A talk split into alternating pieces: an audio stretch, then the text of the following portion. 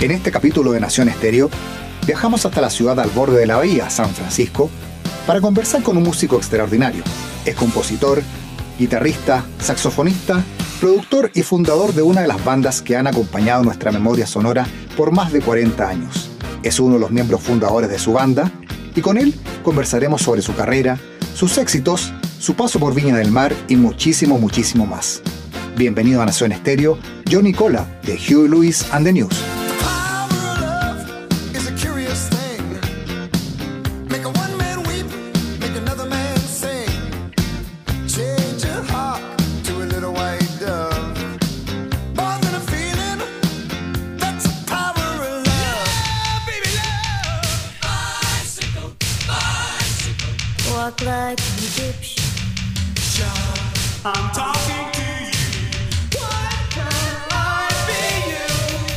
Canciones ya las conoces. Ahora escucha sus historias.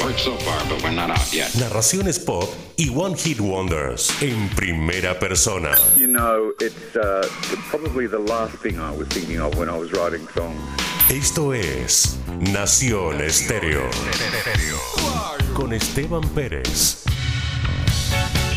Qué placer tenerte aquí, Johnny. Muchísimas gracias y bienvenido a Nación Estéreo. Thank you, Esteban. It's wonderful to be here and uh, uh, tell some dirty stories. La pregunta que uno se hace con Huey Lewis and the News es por qué nunca pudieron venir a tocar a Sudamérica. Bueno, a excepción del Festival de Viña del Mar, que lo hablaremos más adelante, pero cuéntame, ¿qué pasó con el resto de los países? ¿Por qué nunca les ofrecieron venir a tocar? I believe we did. First of all, it's great to see you face to face. Now we're talking, here we go. Sí, yo creo que tuvimos ofertas. Bueno, antes que todo, qué bueno poder verte a cara a cara y poder conversar. Sí, yo creo que mm, al final de los 80 tuvimos ofertas, pero desafortunadamente en países del lejano oriente o en países como Taiwán y eso, no se dio el tiempo de poder hacer giras en todos los lugares que hubiésemos querido. Fuimos una de esas bandas que tuvimos que estar en lugares donde el disco estaba funcionando mejor. Y cuando terminábamos la gira ya era tiempo de entrar a grabar otro disco. No se ofendan en Sudamérica, pero la verdad no tuvimos el suficientemente tiempo en esa época para poder ir a tocar allá. Así es que bueno, esa es mi versión y la, y la mantengo. That's my story and I'm sticking to it. Bueno, nosotros fuimos más afortunados porque los pudimos tener en Chile en el Festival de Viña del Mar del año 2004. Eh, ¿Qué recuerdos? ¿Qué te acuerdas de esa actuación? ¿Qué recuerdas de ese show del, del año 2004? Sí, fue una muy buena experiencia. Yo estaba muy entusiasmado, la verdad. Cuando viajamos, a mí me encanta empaparme de la cultura local. Desafortunadamente, el tiempo no fue suficiente para salir a conocer, explorar los barrios, la comida la cocina, su gente. La verdad fue una pena porque llegamos y nos fuimos muy pronto. Pero recuerdo que tuvimos un momento un poco complicado en el escenario. No me acuerdo si fue por la lluvia o porque fue muy tarde. Y al parecer el audio estaba arreglado para el número principal de la noche. Quién haya sido, no lo recuerdo. Nosotros tocamos bien, pero creo que el público quedó un poco decepcionado. Quizás ya estaban cansados. Tú sabes cómo es esto de los festivales. ¿Y te acuerdas de alguna anécdota en especial que les haya ocurrido en el festival? Sí, claro. Mi historia favorita de ese viaje fue que, bueno, recuerdo que había muchas bandas y artistas en el festival y todos los hoteles estaban reservados y no me preguntes cómo ni por qué, pero yo terminé durmiendo en una cama de hospital, en un pasillo, esa noche después del show. Y bueno, al otro día, boom, ya estábamos fuera, si es que no nos pudieron conseguir una pieza para dormir. Es una historia 100% real. Nación Estéreo.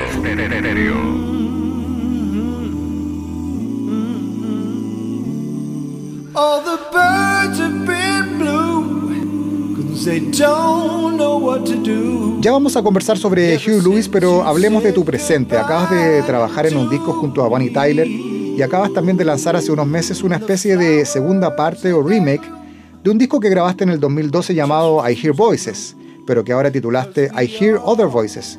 Es un disco particular porque además es a capela. ¿Por qué no nos cuentas un, poco sobre ese proyecto? Well, the short story is it is a bit of a I don't, like to call it a remake as much as a, uh, reinvention of I Hear Voices that was released uh, uh, 10 years previous. In fact, bueno, sí, la verdad no me gusta llamarlo remake, sino más bien una reinvención de I Hear Voices, que se lanzó hace 10 años atrás. De hecho, este último álbum es el concepto original que yo tenía para el disco, casi a capela. Hay un par de temas con instrumentos de percusión y bajo, con algunos bajos entre medio. Y bueno, usé la banda como una suerte de marcadores, pero cuando entré a mezclar, pensé que la banda sonaba muy bien y dije, tal vez voy a lanzar este disco con todos los instrumentos incluidos. Así es que lo terminé, volví a trabajar con Hugh Lewis and the News y lo volví a escuchar yo creo que un mes después y me dije, esto no es lo que yo tenía en mente. No sé por qué lo lancé así, así es que lo voy a rehacer como lo tenía originalmente pensado. Bueno, Hugh Lewis and the News me tuvieron ocupado por ocho años, así es que no tuve posibilidad de lanzar esa versión que yo tenía en mi corazón hasta ese momento. Así es que espero que lo disfruten porque es un gran disco, te hace sentir como si realmente estuvieras con los cantantes en la sala, con diálogos entre las canciones, con risas e instrucciones mías, o sea, el productor. No es muy común que un artista escuche sus discos nuevamente una vez que ya están hechos, pero tengo que decir honestamente que lo disfruté mucho, y no tanto por el sonido de mi voz, sino por lo de los otros cantantes que estuvieron conmigo. Y en verdad es una rareza en este negocio. I enjoy it more, not for the sound of my own voice, but hearing the singers that worked with me. And um, that's, uh, that's, uh, that's a rarity in this business. y hablemos un poquito de tus orígenes. Cuéntame un poco cómo te interesaste por la música. ¿Vienes de una familia musical? Uh, the shortest story is bueno, la historia resumida es la siguiente. Mis padres sabían que yo tenía talento para la música. Desearía que me lo hubiesen dicho antes, pero ellos nunca dudaron en poner enfrente mío cualquier cosa musical que yo quisiera. Comenzó con la banda de la escuela, con el clarinete, el director de la banda en la high school puso un saxofón en mis manos, así es que pude marchar con ellos. Mis padres compraron una casa nueva y la casa venía con un piano, así es que ellos me dijeron, ¿quieres tocar el piano? Yo dije, por supuesto. Después de eso me integré al coro en el high school y aparecieron los Beatles y cosas como esas. Yo quería ser Paul McCartney y me compraron un bajo. Después quería tocar órgano en una banda y me compraron un órgano. Así es que la verdad le agradezco muchísimo a mis padres porque nunca dudaron cuando se trató de cualquier cosa que yo quería hacer con la música. Hubo sí diferencias por temas como el pelo largo los inciensos y cosas como esas. Pero en general me apoyaron mucho en todo el camino, así es que, bueno, esa es un poco la, la historia resumida. And things like that, but um, they stuck with me all the way. So that's the short story, really. Sigues en Nación Estéreo. ¿Y recuerdas cuál fue el primer gran show al que fuiste o ese show que marcó tu vida de ese momento en adelante?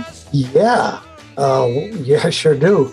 As a matter of fact, I think I was like 12 years old, and uh, I wanted to go see the Beatles at here in San Francisco at uh, Candlestick Park. Claro, por supuesto que me acuerdo. Creo que fue a los 12 años. Um, yo quería ir a ver a los Beatles aquí en San Francisco en el Candlestick Park. Sí, creo que fue en ese lugar. Y mis padres me dijeron que yo no podía ir porque aún no era un teenager. Y mi hermano, que tenía dos años más que yo, sí pudo ir. Bueno, la diferencia es que él tenía otro interés, quería ir solamente por las chicas, en cambio yo quería ir a ver a la banda. Creo que después de, no tienen que haber pasado más de dos meses, unos, unos meses después cumplí 13 años en el verano del 65, y los Rolling Stones vinieron a la ciudad y les dije, mamá, papá, aquí vamos, los Rolling Stones tocan en el Cow Palace y yo voy a ir y ustedes me van a llevar. Y fui a ver a los Rolling Stones y fue uno de mis primeros conciertos grandes. También fui a ver a los Beach Boys, creo que en el mismo lugar. Y eso fue lo que encendió mis fusibles. Fui a cientos de shows y eso creo que me hizo encontrar la verdadera pasión de mi vida.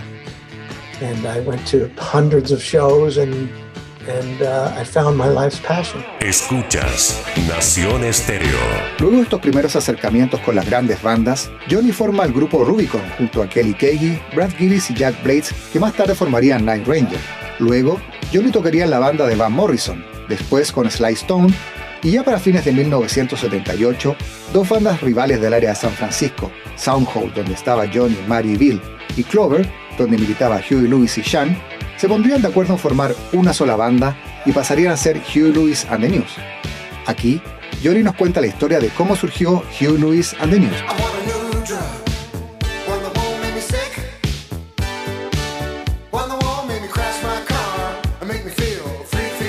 Well, Clover went to England. They made a couple records there. Actually, I think they made one with Mutt Lange, and uh, they were on the Mercury label, I want to say. So we, uh, I was in Los Angeles playing the Sly at that time, and but in Marin County, above San Francisco, where we live, we thought Clover was huge. We thought they had made it finally. You know, they've got records out and they're on tour. Bueno, Clover estaba haciendo su carrera en Inglaterra, hicieron un par de discos allá. Eh, creo que los hicieron junto a, junto a Mutt Lange, productor de Def Leppard y Shania Twain, entre otros, para el sello Mercury. Yo estaba en Los Ángeles tocando con Sly Stone en esa época, pero en Marin County, en San Francisco, donde vivíamos, pensábamos que Clover era una banda súper popular, que finalmente la habían hecho porque ya tenían discos editados, salían de gira, pero la verdad no era tan así, ellos seguían luchando sin ganar dinero, así es que recibí una llamada. Pero antes me voy a ir un poco más atrás, antes que todo eso, cuando todos nosotros estábamos en Marin County. Hugh y yo, esto realmente, eh, sentíamos una admiración mutua, nos respetábamos el uno al otro. Salíamos, hacíamos todas estas cosas alocadas que los hombres jóvenes hacen cuando están juntos. Yo iba a ver a su banda Clover, él venía a ver a Soundhall, y fue un clic. Teníamos novias que iban en el mismo college. Los dos trabajábamos en cosas similares. Yo me ganaba la vida pegando posters y Huey se dedicaba a distribuir yogurts, así es que siempre nos estábamos viendo y salíamos mucho juntos. Así es que me entero que Clover se estaba separando en Inglaterra y yo estaba justo en Los Ángeles tocando con Sly Stone. Ahí Huey me llama para decirme, estamos reformando Clover aquí en Inglaterra y te quiero a ti y a Bill Gibson para formar un nuevo Clover o lo que sea. Yo le dije, mándame el pasaje, estoy dentro, sácame de acá. Con Sly, lo que yo estaba haciendo honestamente era más ir a la playa y recibir el cheque, pero una semana después me llama para decirme, ok, nos vamos de regreso a casa, así es que juntémonos todos en Marin County y veamos qué pasa, empecemos a tocar juntos. Y esa fue la semilla. Yo le quiero dar todo el crédito a Huey por haber tenido la idea y haber traído esta cosa punk, New Wave a Marin County y haber tomado la decisión que él quería ser el cantante principal y que podía ser el cantante y empezar una banda. Uno de los primeros que reclutó, o posiblemente el primero, fui yo. Yo levanté mi mano y le dije, estoy contigo hermano, así es que empaqué mis cosas y nos fuimos hacia el norte. Así es que durante el primer mes estuve yendo y viniendo entre Los Ángeles y San Francisco. Comenzamos a planificar, trabajando los lunes por la noche y bueno, conseguir este éxito de la noche a la mañana le llevó a la banda la verdad un tiempo, entre que encontrábamos un guitarrista, buscar un manager que se interesaba en nosotros y que nos dijera, denme seis meses para conseguirles un contrato discográfico o me voy. Y creo que lo consiguió en cinco meses. Así es que de repente éramos Hugh Lewis and the News y estábamos grabando un disco. Uh, you know, these overnight successes, putting the band together took quite a few months. Finding a guitarist, uh, got a manager who took an interest in us, and he said, "Give me six months to get you a record deal, or go our separate ways." I think he knocked it out in five. So all of a sudden, we were Huey Lewis and the News, you know, getting making a record. Y cuéntame, el primer nombre que eligieron para la banda fue American Express. De seguro lo cambiaron por el conflicto con el nombre de la tarjeta de crédito. La American Express. Huey was quite, enamored with the word express. He thought it got something. Sí, American Express. Huey estaba un poco enamorado de la palabra express. Él pensaba que era atractiva, que tenía acción. Su empresa de delivery de alimentos se llamaba Natural Food Express. Y la verdad no pasó mucho tiempo hasta que los managers nos dijeran, tenemos que buscar otro nombre, no va a funcionar. Así es que el sello también no estaba de acuerdo y comenzamos a trabajar en algunas ideas. Nos pusimos Huey and the Meteors por un momento, pero la idea se fue en cinco minutos. También nos pusimos Huey and the Fools, pero a nosotros no nos gustó, así que finalmente terminamos con The News. Sonaba muy bien, Hugh Lewis and the News. No significaba nada, pero funcionó. It means nothing, but it. Nación Estéreo.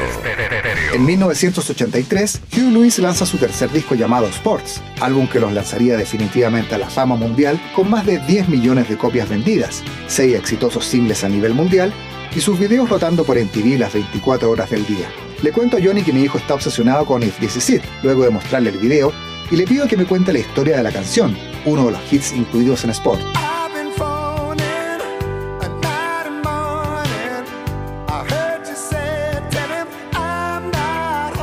Yeah, well, first of all, thanks for turning on a new generation to that song. um, Sí, por supuesto, pero antes te quiero agradecer por entusiasmar a una nueva generación con esa canción. Recuerdo que le expliqué a Huey, necesitamos una canción para el verano, y mi mayor inspiración, se lo haré saber al mundo ahora, fue Hot Fun in the Summertime de Sly and the Family Stone. Yo decía, cielos, si pudiéramos tener uno de esos temas clásicos en el que la gente escuche y recuerda cada verano y vuelvan a sonar en los tocadiscos por siempre y eternamente, y creo que de cierta forma lo logramos, es una canción casi eterna, yo creo. Así es que hice un demo y la letra, bueno, se trabajó sobre esa base. Y como estábamos con los tiempos apretados para editar el disco, nosotros habíamos decidido que esa canción y probablemente todas las canciones del disco iban a ser hits. Las escribimos y las produjimos como singles. Queríamos muchos singles y le dimos una orientación de hit a todas las canciones. Y finalmente, bueno, valió la pena. as singles. We wanted lots of singles, and we pointed every song in that direction, and uh, mm, kind of paid off. Huh?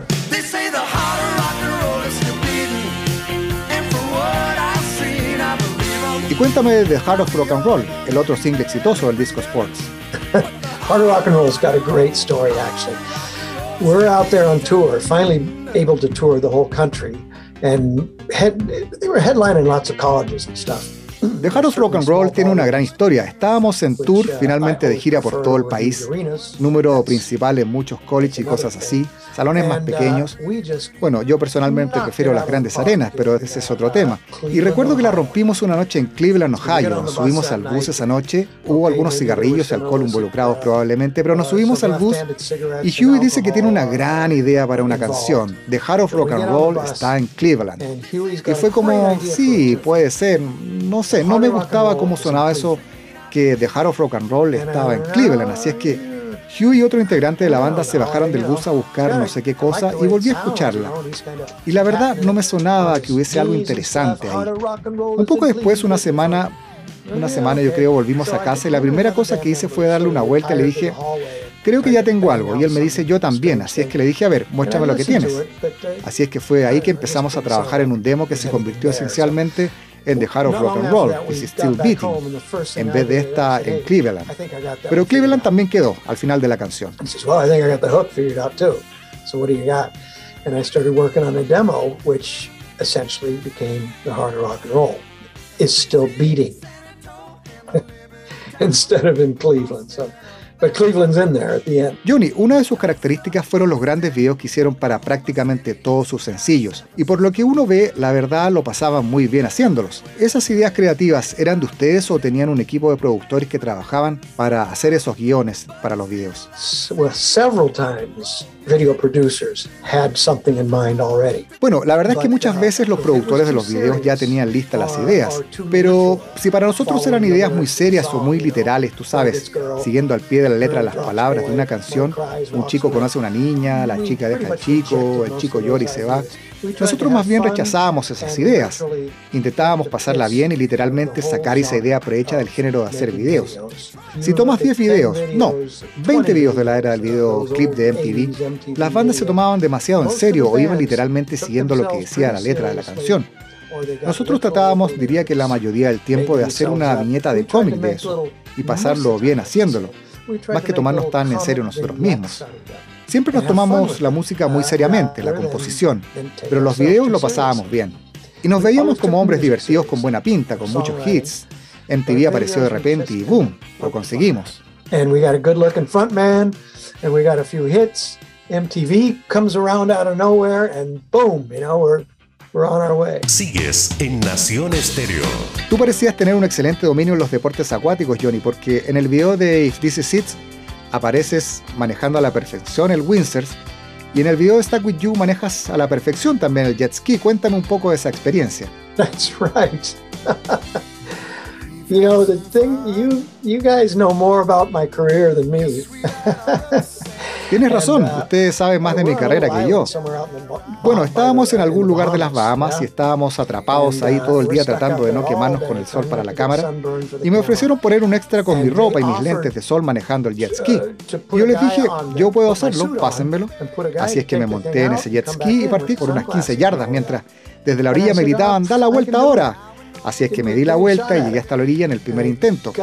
No lo sé, mi hermano siempre decía que yo era coordinado, así es que finalmente lo hice. I took it out about 50 yards. And they're yelling at me, "Go turn around now!" And I flipped me around, and and I brought it right into the shore first time. So I don't know. My brother says I was always coordinated, man. So I guess uh, I pulled it off. Sigues en Nación Estéreo. Wait a minute. Wait a minute, Doc. Uh, are you telling me that you built a time machine? Out of a DeLorean? Roads? Where we're going, we don't need roads. Luego del gran suceso mundial con el disco Sports, la banda es contactada por Robert Zemeckis y el productor Bob Gale para que se hicieran cargo del tema principal de una película en la que Universal estaba trabajando. En ese momento, Huey Lewis, Johnny Cole y Chris Hayes comenzarían a dar forma a The Power of Love, una de las canciones más reconocibles de los 80 y que daría un gran espaldarazo a la película Volver al Futuro. Dejemos que Johnny nos cuente cómo surgió la idea de este tremendo clásico, a estas alturas, eterno.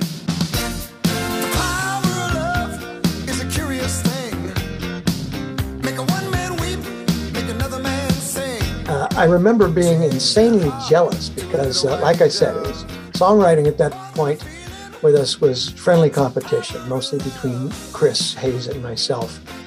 And um, I found out that he jumped right on this idea from Zemeckis. And he and Huey came up with this uh, version of Power of Love.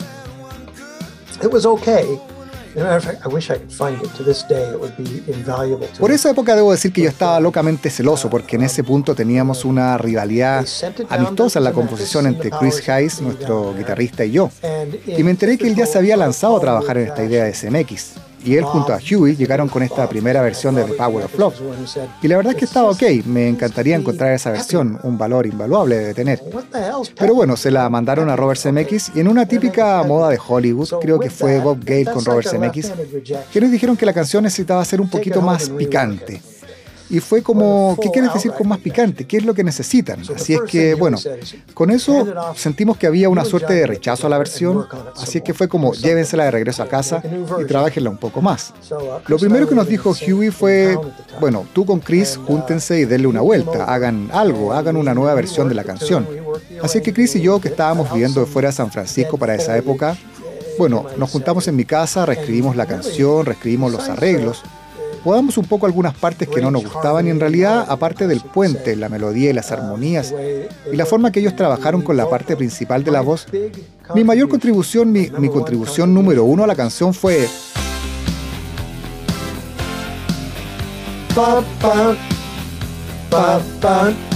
Era pequeño pero inmenso a la vez porque constituye el principio de la canción, el pro de la canción y el final de la canción. Y es probablemente que esa pequeña parte tan sencilla fue lo que hizo que Robert Zemeckis cambiara su opinión. Él no lo sabía, pero nosotros habíamos hecho un nuevo demo. Sonaba más picante para mí, así es que lo escucharon y dijeron, nos encanta, sigan trabajando. Así que bueno, el resto es historia.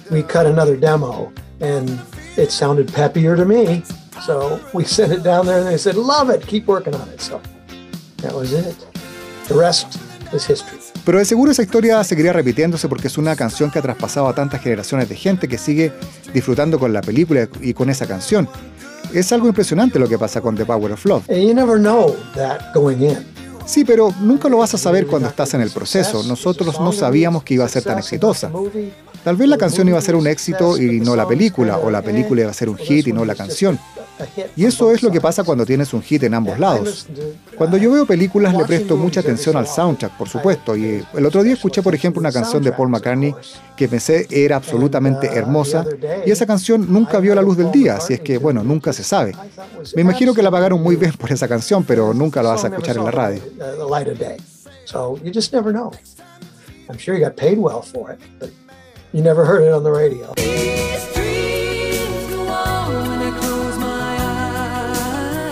En 1985, Hart lanza su disco homónimo, probablemente el más exitoso y vendedor de su carrera, que incluía dos tremendos hits, These Dreams y Nothing at All, dos canciones en las que tú colaboraste con tu voz en los coros.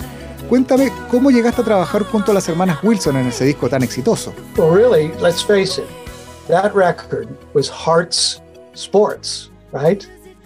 Absolutely, Let's face it. Yeah, that was a smash record. Well, we were working at the record plant, which is a very famous studio right here in Sausalito, California. Bueno, reconozcamos que ese disco fue el disco Sports para Hart, un, un tremendo disco. Estábamos trabajando en el estudio Record Plant, que es un estudio muy famoso aquí en Sausalito, California, y el productor del disco era un viejo amigo mío que vivía en Los Ángeles, Ron Nevison. Bueno, con él sigo trabajando hasta el día de hoy, de hecho, hoy día estuve trabajando para él. A él le encantaban nuestros coros y de alguna forma supo que era yo el tipo responsable de ese sonido en la banda. Bueno, de hecho te voy a confesar que en Do You Believe in Love son ocho Johnny Colas, o sea, hay ocho veces mi voz. No recuerdo quién dio esa idea de eso, pero fui yo que encantó esa parte en la canción.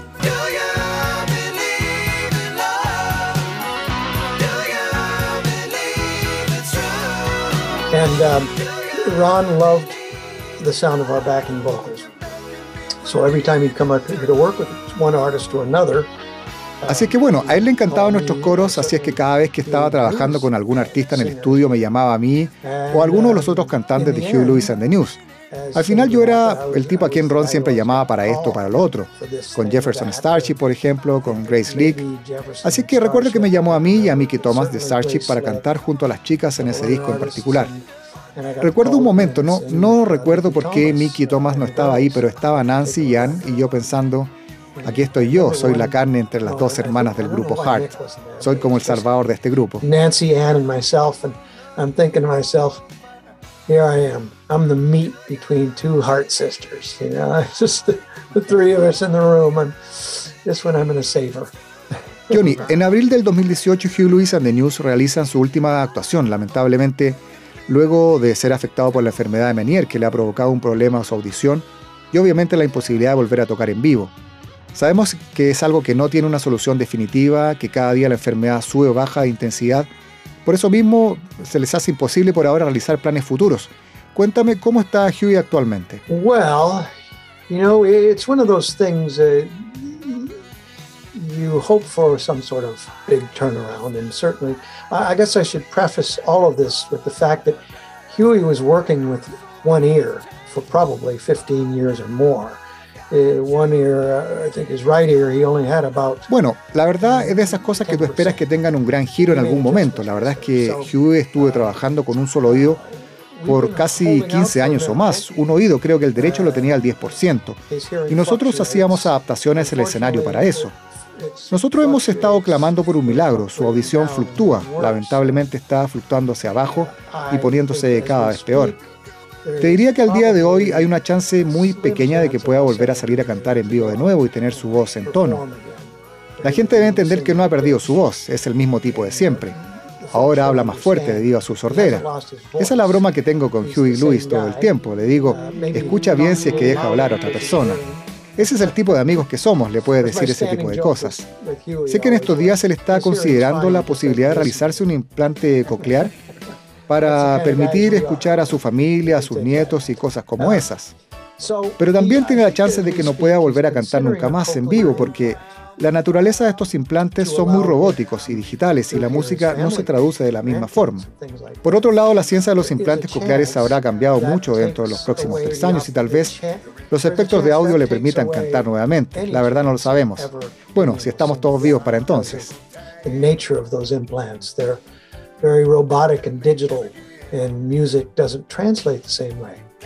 On the other hand, three years from now, the cochlear implant, the science of it may change, and there may be a spectrum of, of audio, and he'll be able to sing again. We just, we don't know.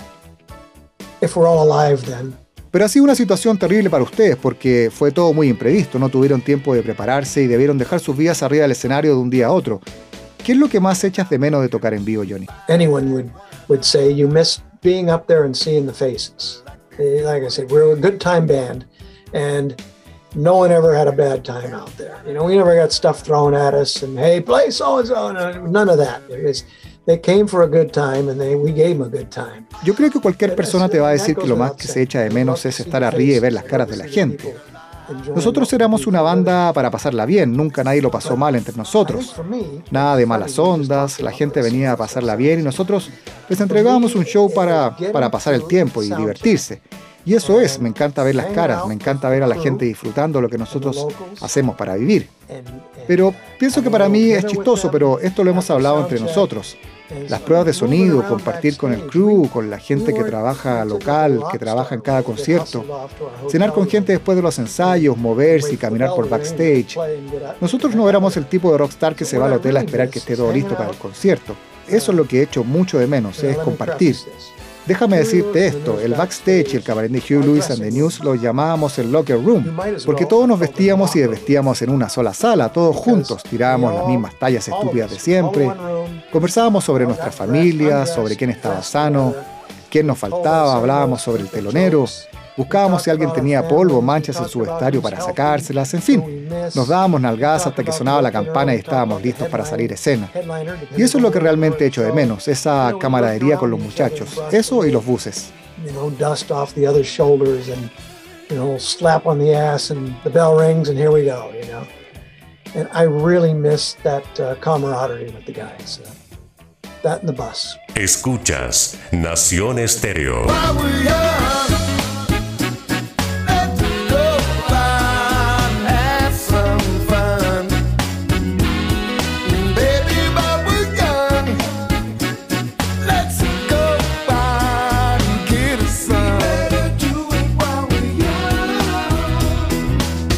Hablemos un poco ahora de Weather, su décimo y último disco editado en el 2020, con canciones que justamente alcanzaron a grabar antes de que Huey comenzara con sus problemas de audición.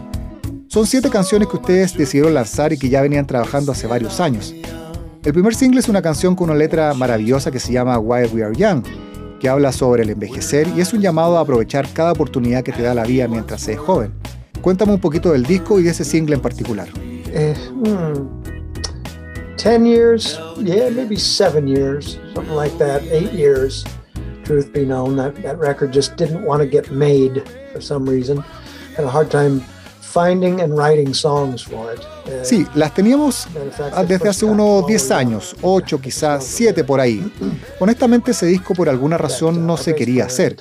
Fue complicado encontrar canciones y escribirlas para el álbum. De hecho, como mencionas el primer single, While We Are Young, me encanta la letra. Eh, nuestro bajista John Pierce, que está tocando actualmente con Toto, tomó esa canción, bueno, él y Huey grabaron un demo aquí en Los Ángeles, me lo mostraron y les dije, muchachos, este va a ser un gran tema. Denme un poco de tiempo, necesito una tercera parte en algún lugar de la canción. Esa tercera parte me tomó más de dos años para po- poder conseguir lo que faltaba, así que cambié partes por aquí y por allá, Huey comenzó a trabajar en la letra y yo seguí dándole unos retoques y al final este demo creado por John se convirtió en la canción que escuchas en el disco. Es interesante y bueno, probablemente es la segunda vez en nuestra carrera que nuestro baterista Bill Gibson no toca en una canción. La primera vez había sido en Bad is Bad, pero fue una decisión conjunta. Fue un demo creado por John, retrabajado en estas paredes una y otra vez, y es una hermosa canción. La amo esa canción. That was, uh, you know, we designed that the same way. So that was John's demo, uh, reworked right here in this room uh, over and over and over again. And uh, it's a beautiful cut. I just, I just love it. Johnny, hay una escena en la película American Psycho de Bret Easton Ellis que durante el último tiempo ha tenido una suerte de revival o resurgimiento, gracias a las redes sociales y a los memes que se han hecho. Me gustaría preguntarte qué opinaron ustedes cuando vieron esa escena, cuando se estrenó la película con la canción Hip to be Square de fondo. You know, it didn't get a lot of mention, strangely enough. Um, having said that, I'm not a guy who sits around and La verdad no es algo que se haya mencionado mucho, la verdad. Tampoco soy de los tipos que se sienta buscando en internet comentarios sobre nuestra carrera. Ya sabes a lo que me refiero, no, no lo tomes tan a pecho. Yo leí el libro y la escena en el libro, la verdad, es muy extraña. La verdad, me llamó muchísimo la atención. Yo no soy un fan de ese género de películas, pero sí vi la escena y dije, bueno, cosas de Hollywood, es la escena más rara del mundo. La verdad, no recuerdo el pensamiento específico que tuve cuando la vi, pero sí, por algún motivo ha tenido un resurgimiento en el último tiempo. Yo la verdad prefiero ver Pineapple Express mejor, que es algo más divertido para mí y para la cual también colaboramos con una canción junto a Huey. I'd rather see Pineapple Express get a resurgence. Uh, that was more fun for me. Johnny, ha sido un gran placer poder haber conversado contigo. Muchas gracias por tu amabilidad y por supuesto mandar nuestros saludos y buenos deseos para ti, para Huey y para toda la banda. Thanks for having me. And you come to California and knock on my door. Don't forget. Thanks for having me, my friend. Till next time. Esteban, take care. Nación Estéreo. Y esa fue la gran conversación con Johnny Cola de Huey Lewis and the News. Les recuerdo que pueden seguir nuestro Instagram Nación Estéreo para estar informados sobre nuestros próximos o próximas invitadas. Como siempre, agradecer la gran postproducción de Alfonso Romero y la impecable voz en off de Luis Muñoz, que nos permiten tener un programa de lujo. Un abrazo grande y muy atentos a un nuevo episodio de Nación Estéreo Podcast.